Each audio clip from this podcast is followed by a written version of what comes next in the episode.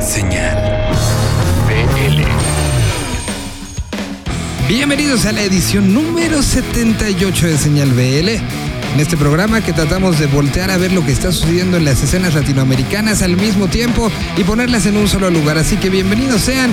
Esta semana tendremos eh, música de Tim Field, eh, tendremos lo que sucedió en el Festival Contrapedal en Sao Paulo.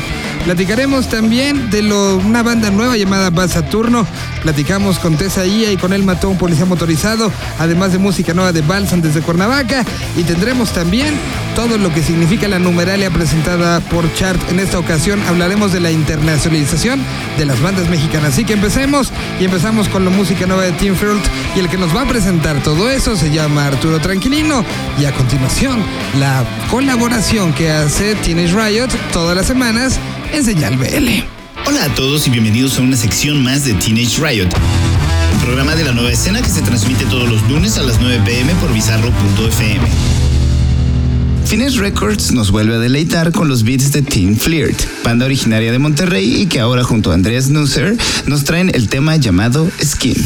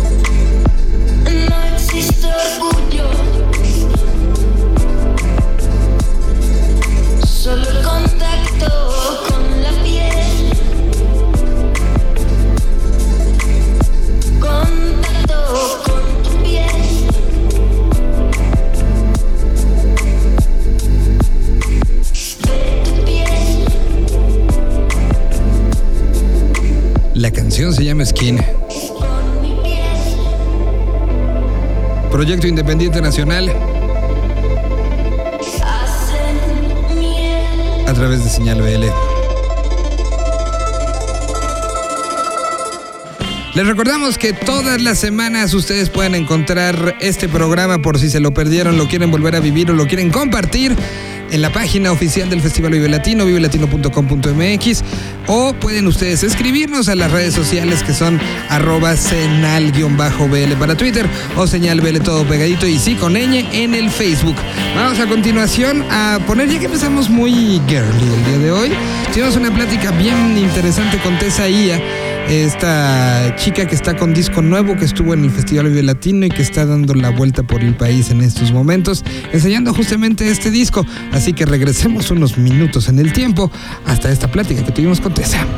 Señal BL. Cuando era pequeña, eh, yo quería dedicarme a la música y traté de meterme, bueno, me metí a varias clases de diferentes instrumentos pero al final nunca tuve la disciplina, tenía la facilidad, pero terminaba diciéndole a mi maestro de guitarra como, ah, juguemos Nintendo y el maldito accedía, entonces no aprendí nada. Em, pero sí fue una constante en mi vida, si no era guitarra, era piano o era este, estos bombos, quién sabe qué, traté de todo. Y eventualmente, pues no sé, empecé a trabajar en otras cosas como la actuación y eso me pareció muy natural.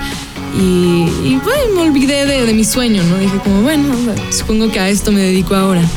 Y fue justo a los 19 años, eh, entre proyectos, que, ¿sabes? Me gusta trabajar porque me dedico a lo que me gusta y porque me gusta entregarme totalmente. Me gusta que mi corazón esté en mis proyectos. Si no lo está, la verdad es que es muy difícil que yo continúe en ellos.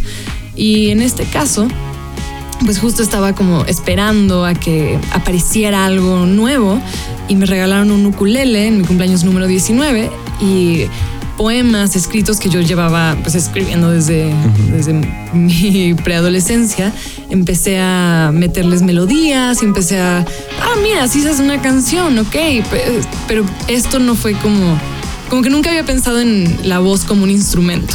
¿Sabes? Dije, ay, mira, me- pues me voy a meter a clases de canto por primera vez en la vida, ¿cómo no se me ha ocurrido? Sobre todo porque algo que sí llevo haciendo toda la vida justo es escribir. Entonces, si algo sé hacer es eh, comunicar o, o buscar medios para expresarme. Desde pequeña, creo que empecé a actuar a los siete años, pero a la vez nunca fue algo que yo busqué como... como Pero ya le entendías a la dinámica. Claro, pues crecí viéndolo, entonces me parecía muy natural. Y más bien eran pues, proyectos que me buscaban a mí, ¿no? Que, no sé, necesitaban una niña de 11 años en su proyecto y como sabían que mi mamá tenía una hija de esa edad, le preguntaban.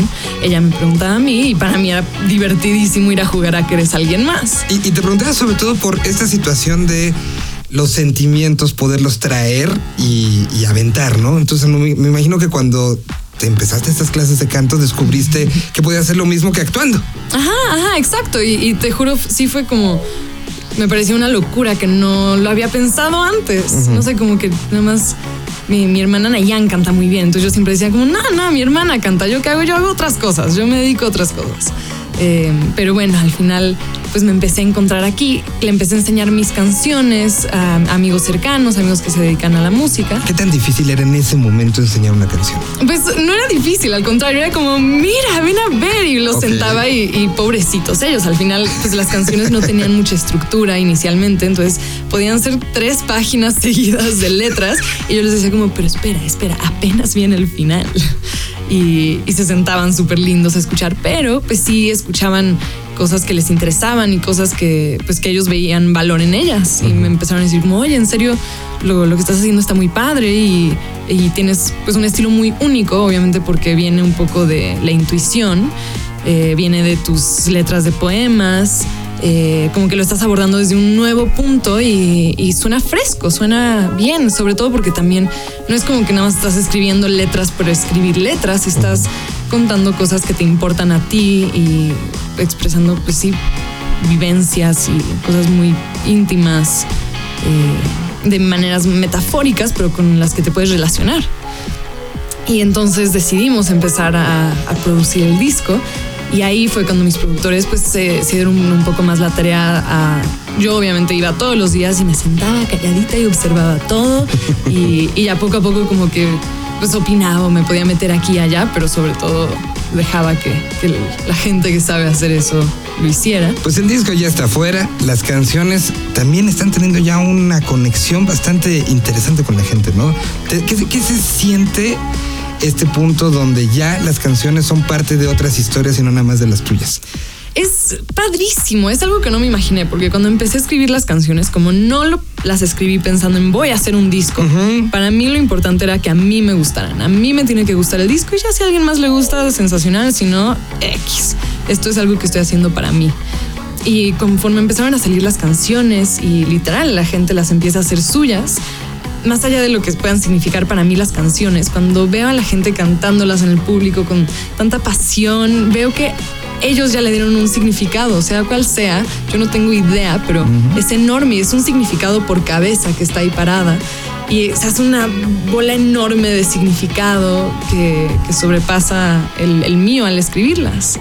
Totalmente, pues correspondencia ya está afuera.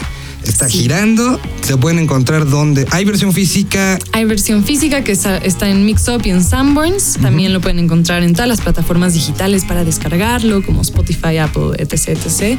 Eh, también en YouTube pueden encontrar lyric videos de casi todas las canciones y videos oficiales.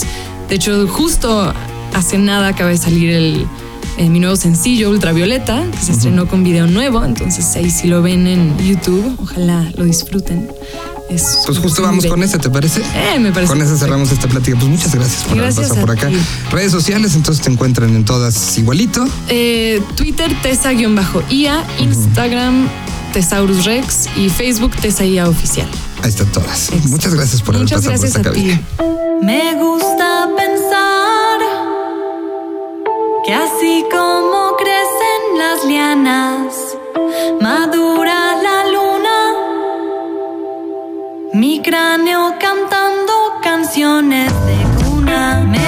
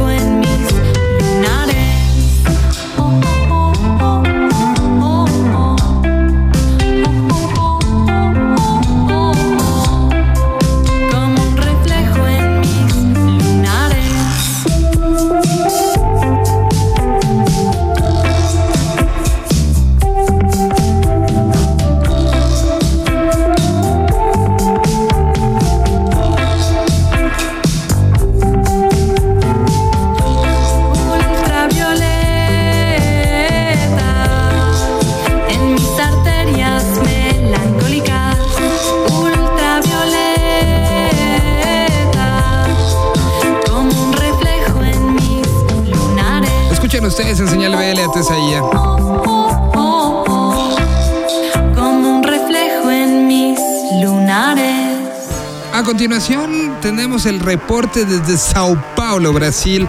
Como les estuvimos diciendo en los programas anteriores y tuvimos un par de entregas, se llevó a cabo por primera vez un festival latinoamericano en, en esta parte de Brasil, en uno de los corazones culturales de este gran país y autosuficiente país en la parte musical.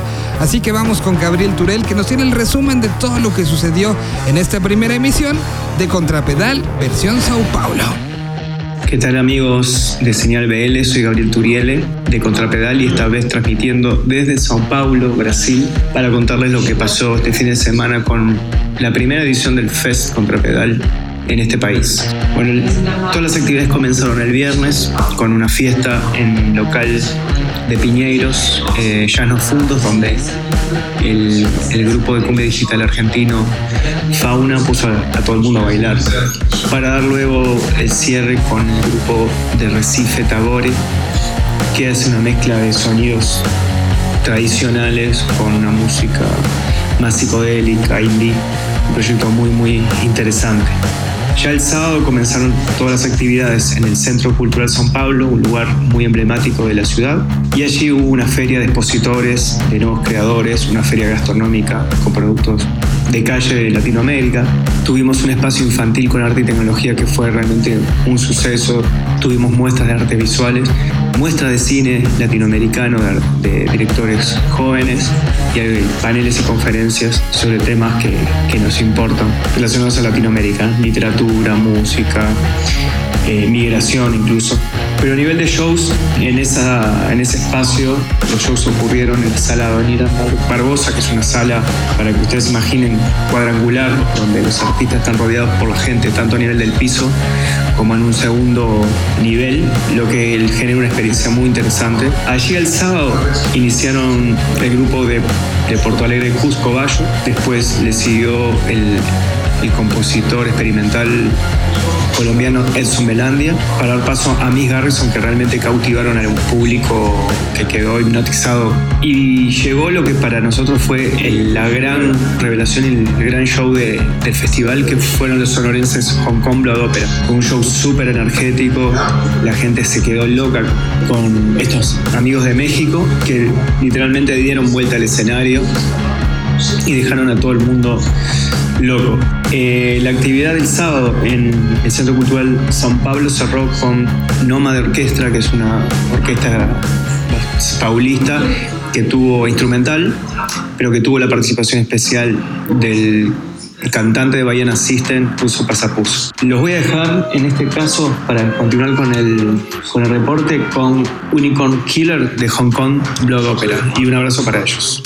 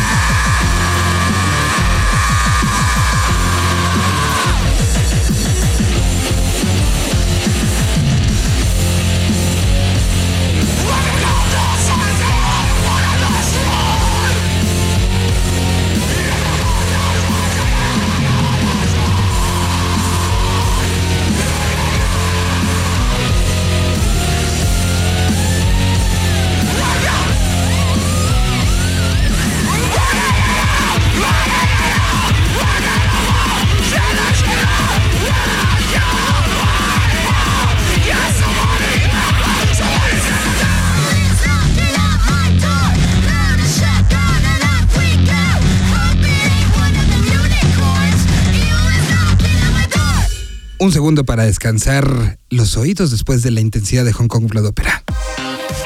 Ahí estamos. eh, eso fue todo lo que sucedió allá en Brasil y Hong Kong fue de los representantes mexicanos por allá. A continuación, lo que tenemos es a una de las secciones favoritas de este programa. Favoritas, ¿por qué? Porque nos abre los ojos y nos abre hacia el futuro. Estamos hablando de la sección de los nuevos de la cuadra. En esta ocasión, Jole nos cuenta la historia de un proyecto de la Ciudad de México llamado Bat Saturno. Dejemos que Jole entonces nos cuente esta historia. El barrio está en constante crecimiento. Explorar cada cuadra de los alrededores puede llevarte a encontrar un nuevo camión de mudanza, abordado por un millón de oportunidades. Tu nuevo mejor amigo, un veterano de guerra o tal vez hasta un nuevo amor. En Señal BL te presentamos a los recién llegados al territorio, a la colonia, al condominio, a la cuadra. Ellos son Los nuevos de la cuadra. Esta semana te presentamos a Sat Saturno. Regresó y no exactamente en forma de fichas. Les estoy hablando del sonido de aquella década del 2000 al 2010, cuando el emo y el post-punk estaban a flote.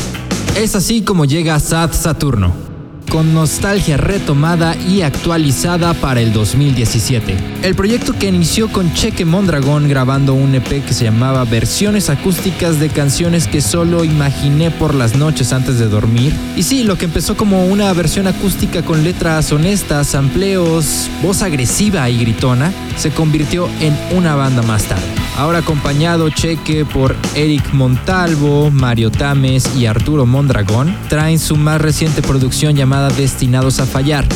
De la cual escucharemos Salven la Torre del Reloj. Si ustedes quieren más información, basta con googlear Sat Saturno. O bien, si no usan tanto el Google, pueden entrar a Facebook como Sat Saturno o Bandcamp como Sat Saturno. Nos escuchamos la próxima semana. ¿Recuerdas a Lorraine? Le gustas mucho. Ella me dijo que te dijera que quiere que la invites al baile del encanto bajo el océano. ¿De veras? Sí, todo lo que tienes que hacer es ir a invitarla. ¿Qué? ¿En este instante? ¿Aquí en la cafetería? ¿Qué haré si dice que no? No creo podría soportar esa clase de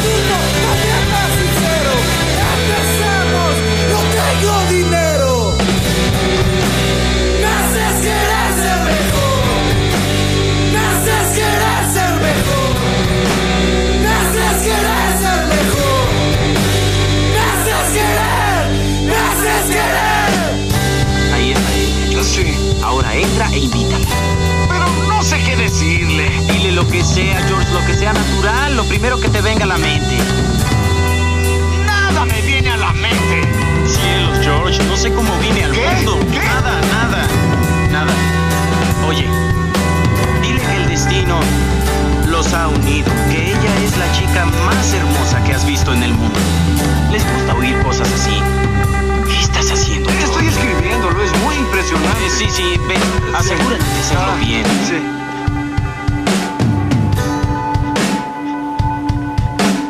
Lo que iba a decir era. Era. Un momento, ¿no te he visto en algún lugar? Sí, eh, sí, eh, soy George. George McFly. Eh, Soy tu densidad. Quiero decir. Tu destino.